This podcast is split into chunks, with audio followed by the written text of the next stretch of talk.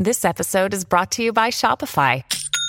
Forget the frustration of picking commerce platforms when you switch your business to Shopify, the global commerce platform that supercharges your selling wherever you sell. With Shopify, you'll harness the same intuitive features, trusted apps, and powerful analytics used by the world's leading brands. Sign up today for your $1 per month trial period at shopify.com slash tech, all lowercase. That's shopify.com slash tech. O que é o paganismo? Quantas vezes uma data pode ser ressignificada? Essas são apenas algumas perguntas que podemos nos fazer quando estudamos com mais atenção a origem e a história do Natal, uma das festas mais tradicionais do mundo inteiro. Hoje eu quero investigar as origens históricas desse evento, que hoje em dia é celebrado na maior parte do mundo. Mas nem todo mundo conhece muito bem como que essa festividade começou. Como sempre, quero lembrá-los que eu baseio meu conteúdo em fontes e em autores confiáveis, que você pode e deve consultar na descrição do episódio. A primeira coisa que precisamos fazer hoje é compreendermos que, por mais que o Natal seja considerado uma festividade cristã, nem sempre foi assim. Para entender a origem dessa data, precisamos olhar para a sociedade romana. Na antiguidade, praticamente todas as civilizações dependiam de uma coisa para sua subsistência: a agricultura. Como uma sociedade agrícola, Roma tinha no campo a sua fonte de riqueza e, ao mesmo tempo, o básico para a manutenção da sua população. Por conta dessa importância, não seria um exagero dizer que a sociedade romana girava em torno da agricultura. E nós podemos comprovar isso porque existiam até divindades específicas que eram adoradas para que elas abençoassem o plantio e a colheita. Na Roma antiga, o deus Saturno era considerado um dos mais importantes dessa sociedade. E quem explica isso melhor é a professora Marguerite Johnson, Ele era o deus do tempo, da agricultura e das coisas sobrenaturais. Como os dias encurtavam e de alguma forma a terra morria de forma simbólica, era necessário que o deus do tempo e da comida ficasse feliz. Fecha aspas. O que essa professora está falando é que os romanos precisavam prestar homenagens e oferecer alimentos como agradecimento a Saturno, para que eles tivessem um ano de trabalho próspero. Como estamos falando do hemisfério norte, o período de trabalho na agricultura é diferente do que acontece na parte sul do mundo. A época de preparação do solo e do plantio de alimentos geralmente começava em março, com o início da primavera, e a colheita ficava para os últimos meses do ano, com o outono. Então, entre março e novembro, o ritmo de trabalho no campo era muito intenso fazendo com que a lavoura fosse bastante exaustiva. Como a civilização romana era expansionista, eles conseguiram dominar boa parte da Europa e por isso precisavam ficar muito atentos às mudanças de estação para não perderem as suas colheitas. Nesse sentido, quanto mais se aproximavam do fim do ano, mais cansativo ficava o trabalho, porque existia um esforço coletivo muito grande para garantir que tudo que foi plantado fosse de fato colhido. Como é de se esperar, para qualquer trabalho que exija um esforço muito grande, o que os trabalhadores mais esperavam era a recompensa com o descanso merecido. E na Roma antiga, essa expectativa também existia. E o fim da colheita era celebrado como uma grande festa que abrangia toda Roma. Como que estava sendo celebrado era o fim da colheita, a divindade que receberia as homenagens seria Saturno, o deus da agricultura. E por isso essa festividade ficou conhecida como Saturnália. Essa festa era realizada nos últimos dias de dezembro e geralmente começava no dia 17 e durava uma semana. A Saturnália reunia as comemorações pelo fim do ano agrário, somando ao fim de um ano velho e o início de um outro novo, dando aos romanos a esperança de que a próxima colheita seria ainda melhor. Como a agricultura era a base dessa sociedade, essa festa era muito celebrada. Ao ponto de alguns exageros, entre aspas, serem cometidos no processo. O que dava início à Saturnália eram sacrifícios a Saturno. Depois desses sacrifícios, o banquete público era liberado para toda a população comer livremente nas ruas. De acordo com o historiador romano Tito Livio, essa prática começou no ano 217 a.C. e se estendeu por alguns séculos.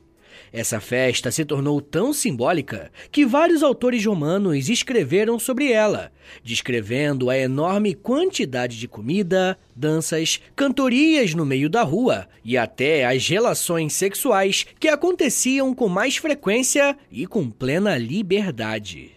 Se fôssemos fazer um comparativo com o que temos hoje em dia, não seria exagero dizer que a Saturnália é uma das inspirações para o carnaval.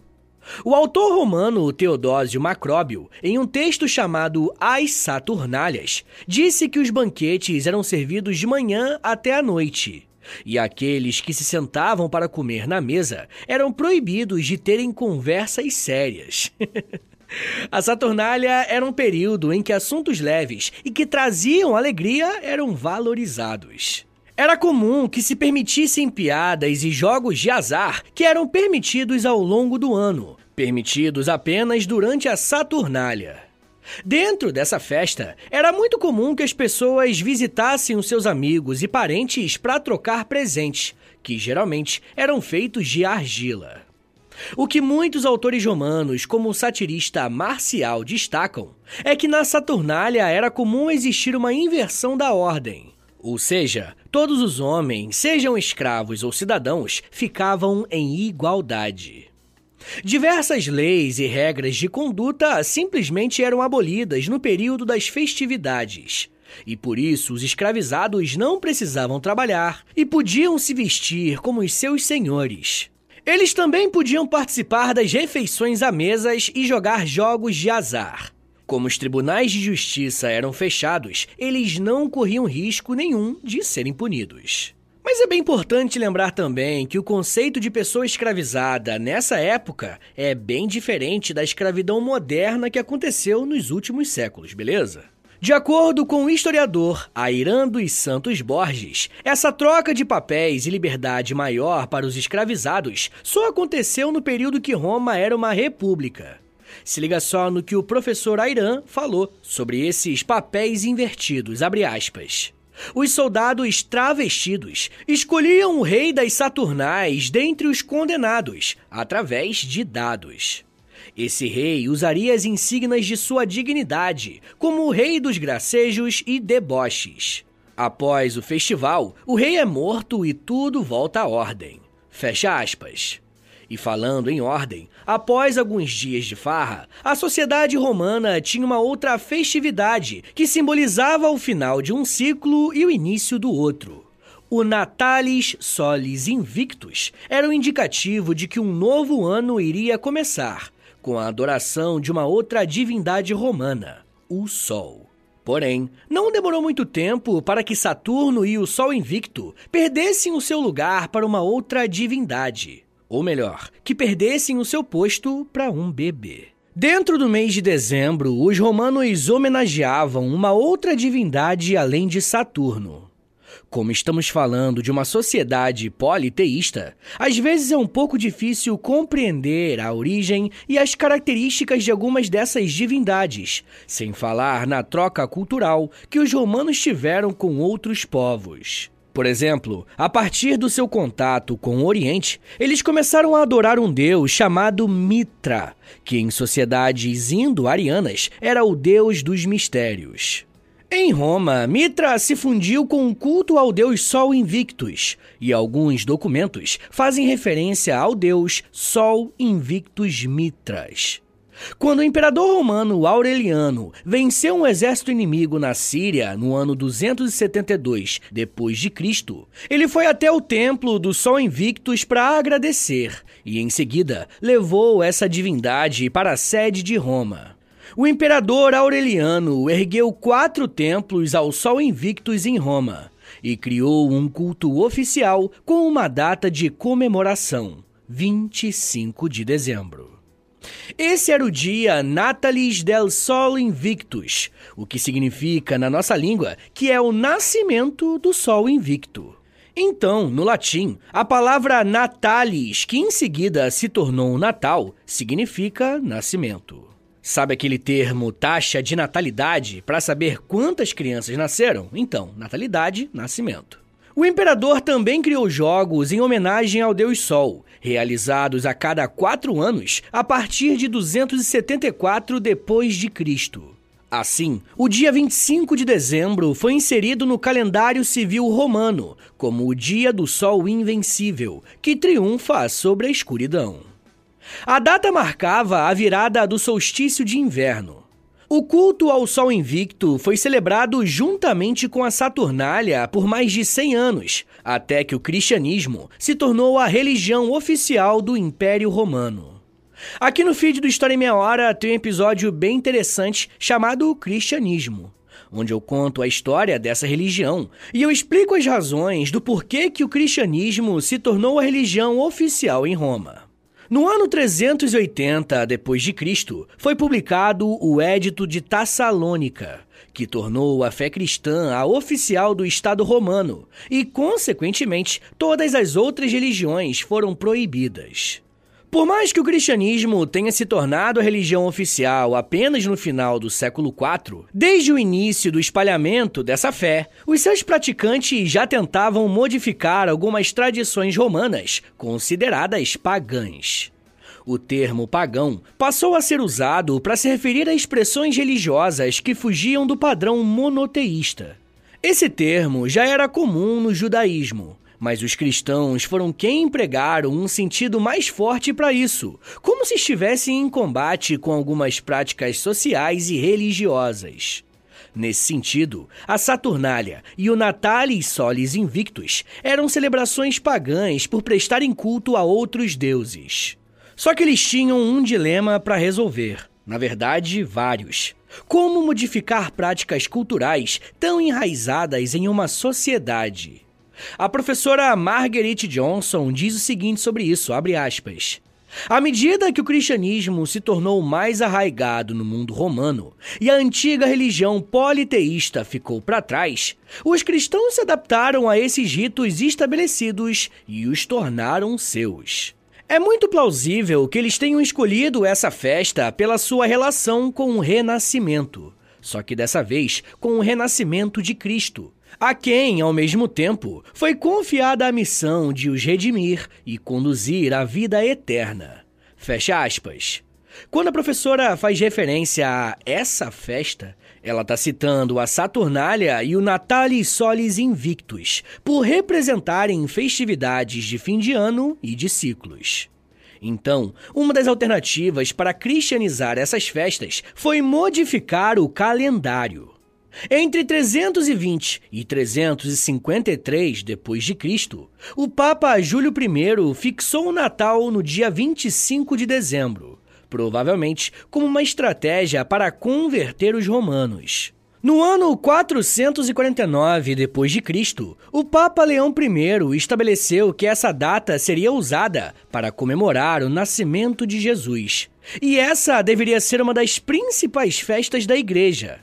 E foi no ano de 529 que o imperador Justiniano declarou o Natal, no dia 25 de dezembro, um feriado oficial do império. Assim, podemos dizer que o Natal é uma festa que foi cristianizada. Ou seja, ela nasceu tendo como origem a celebração a outros dois deuses, e de forma intencional, os significados e os símbolos foram modificados ao longo dos anos.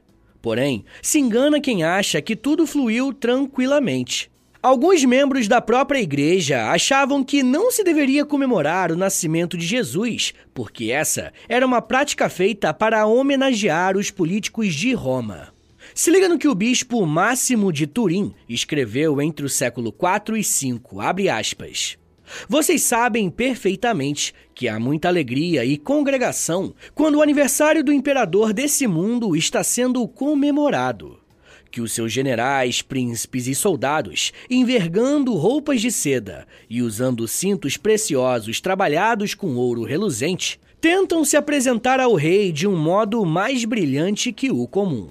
Fecha aspas. Aqui, além de fazer um questionamento se é correto ou não comemorar o nascimento de Jesus, existe uma crítica ao luxo das festas que homenageiam reis.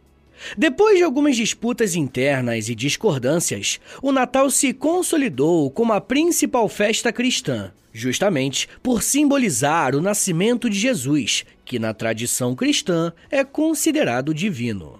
Se antes os romanos comemoravam o nascimento do Deus Sol, com a cristianização do dia 25 de dezembro, eles passaram a comemorar o nascimento do Deus encarnado, que nasceu como um bebê.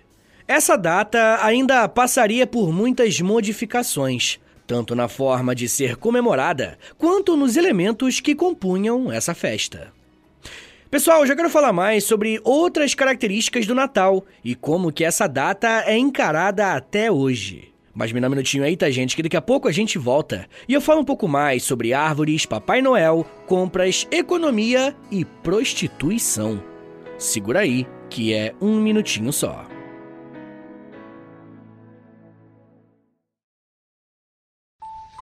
Look, Bumble knows you're exhausted by dating. All the must not take yourself too seriously and 6 1 since that matters. And what do I even say other than hey? well, that's why they're introducing an all new Bumble with exciting features to make compatibility easier, starting the chat better, and dating safer. They've changed, so you don't have to. Download the new Bumble now. When you need mealtime inspiration, it's worth shopping Kroger, where you'll find over 30,000 mouthwatering choices that excite your inner foodie. And no matter what tasty choice you make, you'll enjoy our everyday low prices, plus extra ways to save, like digital coupons worth over $600 each week. You can also save up to $1 off per gallon at the pump with fuel points. More savings and more inspiring flavors make shopping Kroger worth it every time. Kroger, fresh for everyone. Fuel restrictions apply. Eu sempre sonhei em poder viver de criação e de educação. E graças ao apoio de vocês lá no Apoia-se, isso se tornou realidade. Entre em apoia.se barra História em Meia Hora, que com 10, 20 ou 30 reais por mês, você não só contribui para esse trabalho continuar acontecendo, como também recebe recompensas exclusivas para os apoiadores. Com 10, você tem acesso a um podcast semanal exclusivo. Eu me aprofundo em um tema de um dos episódios da semana e envio diretamente para o seu e-mail através do Apoia-se. Já tem mais de 70 episódios por lá e você vai receber acesso a todos eles. Além do podcast exclusivo, com 20 reais, você também recebe acesso ao nosso Clube do Livro. Todo mês nós lemos um livro sobre história e conversamos no grupo do Telegram. E depois de 30 dias, fazemos uma call no Zoom para compartilharmos as nossas impressões. E com 30, além das recompensas anteriores, eu te adiciono no meu Amigos Próximos no Instagram, onde publico conteúdos diários com curiosidades históricas, tanto no arroba História em Meia Hora, quanto no arroba Prof. Vitor Soares. E se você tiver alguma dúvida sobre o apoio, é só entrar em contato comigo pelo e-mail historiaemmeiahora.gmail.com apoia.se barra História em Meia Hora. É apoia.se barra História em Meia Hora. Valeu, gente!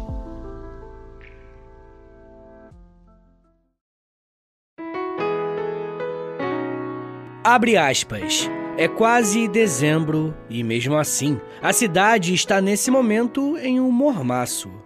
A licença é dada para a folia geral.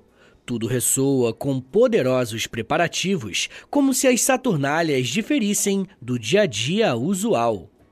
Tão verdadeiro é que a diferença seja nula, que considero correta a observação do homem que disse: Uma vez dezembro foi um mês, agora é um ano.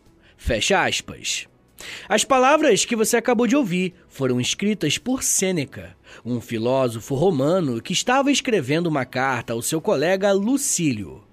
Nesse documento, Sêneca comenta como o período da Saturnália trazia um clima diferente para a cidade, por conta das festas, comilanças e bebedeiras. Porém, com o passar do tempo, essa festa adquiriu um outro significado, sendo caracterizado como uma celebração que rejeitava a folia e o paganismo. Além dessas mudanças que o Natal passou ao longo da história, temos também a criação de algumas tradições que em muitos lugares do mundo permaneceram. E talvez o maior símbolo da chegada dessa época do ano seja a árvore de Natal. Civilizações antigas que viviam no continente europeu e asiático durante o século III a.C. já consideravam algumas árvores como um símbolo divino. Esses povos tradicionais cultivavam essas árvores e as usavam em festividades públicas em homenagem a alguma outra divindade. Essas crenças a respeito das árvores existiam, muitas vezes por conta da sua projeção vertical, ou seja, as árvores apontavam para o céu e muitas dessas civilizações acreditavam que existia um simbolismo mitológico em relação a isso. Por apontar para o céu, mas estar fincada no solo, a árvore representava também uma ligação do mundo espiritual e místico com a vida dos seres humanos. Na véspera do solstício de inverno, por volta de dezembro no hemisfério norte, os povos da região dos países bálticos cortavam pinheiros, levavam para os seus lares e os enfeitavam de forma muito semelhante ao que fazemos hoje em dia no Natal. Esse tipo de tradição passou de geração em geração até chegar nos germânicos, que acrescentaram a prática de se colocar presentes em volta dessas árvores. No caso germânico, existia uma relação com a mitologia nórdica e o recebimento de presentes de Odin, a principal divindade dessa cultura. Porém, como vimos até agora, a história do Natal não é uma questão linear, que aconteceu de forma contínua e nem sem disputas. Quando o Natal se cristianizou, diversos elementos foram debatidos se deveriam entrar ou não nessa celebração. E em algumas situações, esse embate dentro da igreja também pode ser a origem dessas tradições natalinas. Uma outra versão para o uso da árvore de Natal diz que no início do século VIII, o monge beneditino São Bonifácio tentou acabar com essa crença pagã ligada aos povos germânicos que havia na Turíngia, local para onde foi atuar como um missionário. Chegando lá, ele tentou derrubar com um machado um pinheiro que era usado em celebrações religiosas. As pessoas daquela região iam para o alto de uma montanha para prestarem culto aos seus deuses. Só que o monge São Bonifácio não conseguiu destruir a árvore e nem acabar com essa prática de culto. O que ele fez então foi adaptar esse símbolo religioso para dentro da crença do cristianismo, dizendo que o formato triangular do pinheiro era igual à representação da Trindade e as folhas que não caíam, mesmo com frio, representavam a eternidade de Jesus. De acordo com essa teoria, foi a partir de São Bonifácio que a árvore de Natal passou a ser reconhecida como um elemento permitido dentro de ambientes ligados ao cristianismo. Um outro debate envolvendo as árvores de Natal está ligado ao primeiro registro oficial sobre o seu uso. É provável que uma das primeiras vezes que a árvore tenha sido citada dentro de um ambiente religioso tenha acontecido em Riga, na Letônia, no ano de 1510. Por outro lado, acredita-se que essa tradição tenha começado na Alemanha por volta de 1530, com Martinho Lutero, sim, o mesmo que deu início à reforma protestante. A lenda diz que um dia Lutero caminhava pela floresta e ficou impressionado com a beleza dos pinheiros cobertos de neve sob o céu estrelado. Para tentar reproduzir essa cena, ele foi para sua casa e pegou galhos de árvore, colocou alguns enfeites e velas para tentar mostrar aos seus familiares o que, que ele viu na floresta. Quando esses debates a respeito da origem do uso da árvore de Natal acabaram e ela foi integrada de fato a essa celebração, podemos ver alguns elementos ficarem bem presentes, como por exemplo as luzes e a decoração no topo. As luzes costumam representar as estrelas do céu, e existem dois tipos de acessório que normalmente são usados no topo da árvore: uma estrela ou até um anjo. A estrela faz referência ao nascimento de Jesus, porque, de acordo com o relato bíblico, alguns pastores de ovelha e magos do Oriente só conseguiram achar onde Jesus tinha nascido porque teriam sido guiados por uma estrela. E o anjo é usado para simbolizar o arcanjo Gabriel, por ter sido aquele que anunciou a Maria que ela estava grávida de uma criança. Se a árvore de Natal enfrentou barreiras para ser aceita em uma celebração cristã, o mesmo não pode ser dito do Papai Noel. Os católicos costumam defender que o verdadeiro bom velhinho foi um dos membros da igreja, e eu estou me referindo especificamente a São Nicolau. Aqui no feed do História em Meia Hora tem um episódio inteirinho sobre quem foi esse personagem histórico. E eu explico como e por que, que ele foi usado para inspirar a figura do Papai Noel. Caso você não tenha escutado esse episódio ou só não se lembra, o que você precisa saber é que o São Nicolau foi um membro da igreja que provavelmente nasceu no ano 270, na cidade de Patara, na região da Lícia, que é a atual Turquia. Nicolau foi educado desde cedo nos princípios cristãos e usou a herança deixada pelos seus pais para distribuir entre pessoas pobres, viúvas e doentes. Em todas as biografias e tradições sobre o Nicolau, percebemos que existe um foco na sua generosidade, traço que também se tornou uma marca do Natal. Um dos acontecimentos mais importantes da vida de Nicolau aconteceu ainda na juventude. Diz a tradição que o seu vizinho estava enfrentando sérios problemas financeiros, ao ponto de não conseguir o sustento de suas três filhas. Naquela época, era comum o uso do dote para que um determinado casamento fosse firmado. Sem o dinheiro necessário para o pagamento desse dote, esse pai não conseguiria casar as suas filhas e, consequentemente, elas sofreriam fome com ele. Uma das saídas que esse pai encontrou foi entregar as suas filhas para a prostituição, para fazer dessa atividade um ganha-pão da família. Quando Nicolau ficou sabendo dessa escolha, ele decidiu que ajudaria essa família e faria isso sem ninguém saber.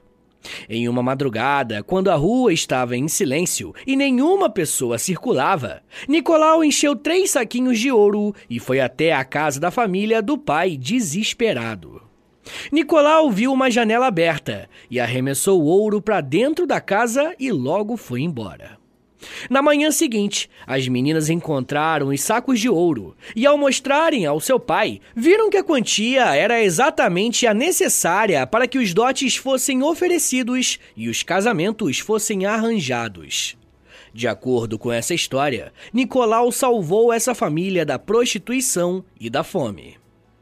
Essa possível história sobre Nicolau é muito usada para simbolizar qual que deve ser a atitude cristã, não só no Natal, mas ao longo do ano. E por esse motivo, São Nicolau é comumente conhecido como o verdadeiro Papai Noel. E é claro que, com o passar do tempo, essa figura foi se secularizando e se tornando um elemento presente nas campanhas comerciais. Aliás, esse é um outro ponto muito importante a ser falado sobre o Natal. O Natal é normalmente o maior estímulo econômico do ano para muitos países ao redor do mundo.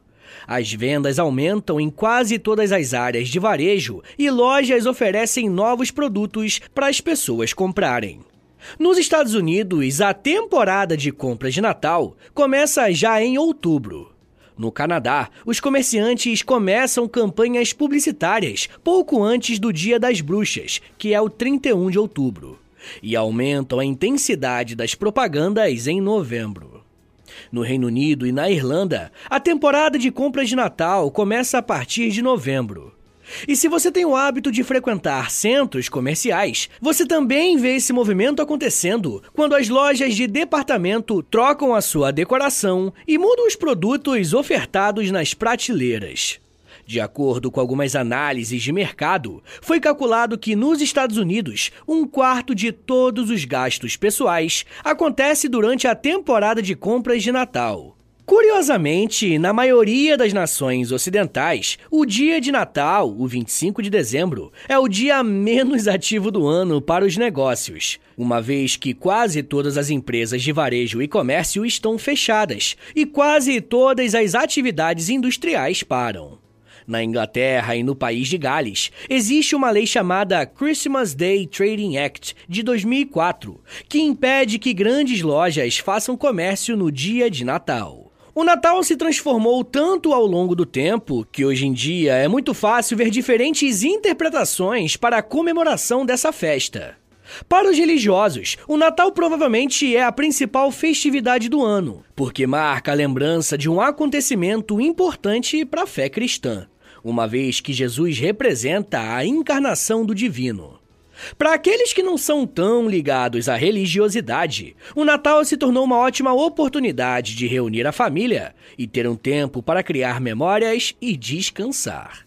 Tem também aqueles que veem no Natal uma ótima oportunidade de fazer negócios e melhorar o balanço de vendas do ano, por se tratar de uma época em que as pessoas estão bem mais propensas a comprarem produtos. O Natal carrega símbolos diferentes para pessoas diferentes. E muitos concordam que é um período do ano que está associado ao descanso e ao tempo com a família. Mas se esse é o seu caso ou não, mesmo assim, eu desejo a você um Feliz Natal. Pessoal, bora fazer um resumão do episódio para a gente lembrar de tudo que a gente aprendeu aqui hoje? Vamos lá! Ao falarmos sobre o Natal, estamos falando de uma das principais festividades do nosso calendário, e a sua origem é tão diversa e misteriosa quanto a sua relevância. As teses mais aceitas apontam o início do que chamamos de Natal para a cultura romana, que tinha no culto ao deus Saturno uma grande festa que envolvia toda a sociedade. Essa festa começava no final do mês de dezembro, porque era o período em que as colheitas terminavam e os camponeses poderiam descansar até a próxima temporada de trabalho. Na Roma antiga, a Saturnália era comemorada em festas públicas regadas a muita bebedeira, comida e suspensão de regras sociais e trabalho. Escravizados eram servidos pelos seus senhores e homens se vestiam como mulheres. E essa grande festa ganhou um novo significado quando o imperador romano se converteu ao cristianismo e quis fazer da Saturnália e da comemoração de um novo ano um memorial ao nascimento de Jesus. E é por isso que o Natal é comemorado no dia 25 de dezembro. Demorou um tempo para que o Natal fosse aceito por todos os membros da Igreja Católica.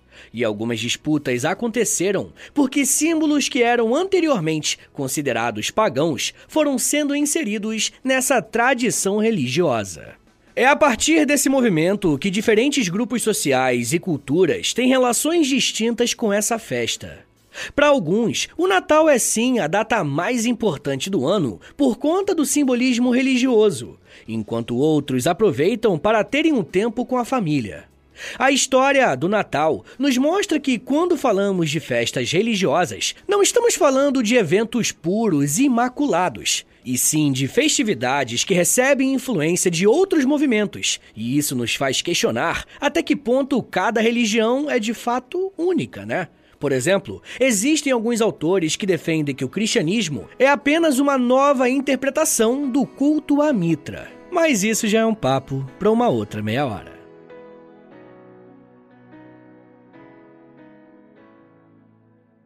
This episode is brought to you by La Quinta by Wyndham.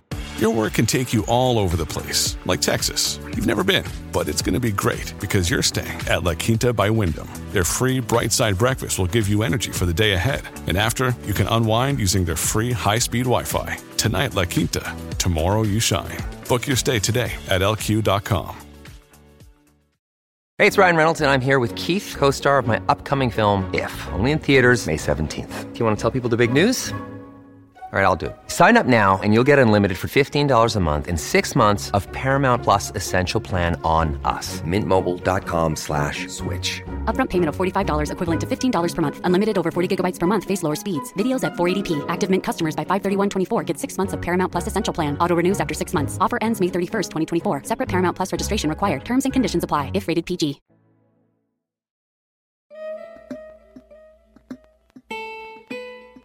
Senhores, muito obrigado por terem vindo até aqui. Meu nome é Vitor Soares e sou professor de História. E você acabou de ouvir o História em Meia Hora. Rapaziada, dá uma moralzinha aí, compartilha esse episódio, por favor. Posta nos stories do Instagram e aí me marca no arroba História em Meia Hora. Ou você pode também postar no Twitter e aí você me marca no arroba H30podcast, que aí eu já te mando uma mensagem agradecendo, tá bom? Se você gosta do História em Meia Hora, se você quer ver esse podcast por muito tempo de pé ainda, toda quarta e todo sábado, lançando episódio novo, bonitinho, dá uma chance pro nosso apoia-se, rapaziada. Por favor, entre em apoia.se barra História em Meia Hora, porque lá tem quase 100 episódios exclusivos para quem apoia. E claro, né, quando você apoia hoje, você tem acesso a todos eles. E todos os que vão sair enquanto você for apoiador, tá bom? Também tem Clube do Livro, tem conteúdo diário no Instagram, depende do nível lá, né, do, do plano que você assinar lá no Apoia-se, beleza? Mas claro, né, eu só quero que você assine caso você queira e possa ajudar, tá bom?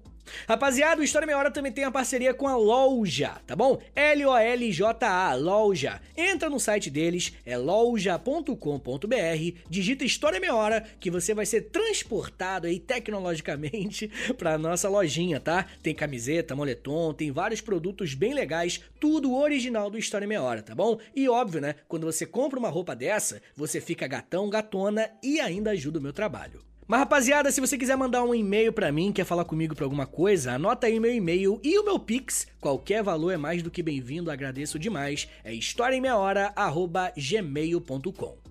Uma coisa que eu vou te pedir agora, isso aqui não custa nada, tá bom? É de grátis, pô, é só um minutinho da tua vida aí, não custa nada. Eu te dou tantos minutos, tantas, tantas meia horas aí de, de estudo, pô, pelo amor de Deus.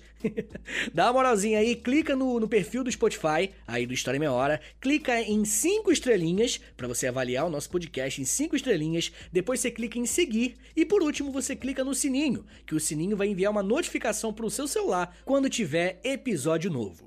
Eu também quero te convidar a conhecer o meu outro podcast, é o História pros Brother, que eu faço com Alexandre Níquel. Também é de história, mas é mais de humor, hein? Pelo amor de Deus. é uma pegada um pouco diferente daqui, tá bom? Então é isso, gente. Me siga nas redes sociais. É arroba no Twitter, no Instagram e no TikTok. Eu tô sempre lá no TikTok fazendo os videozinhos educativos.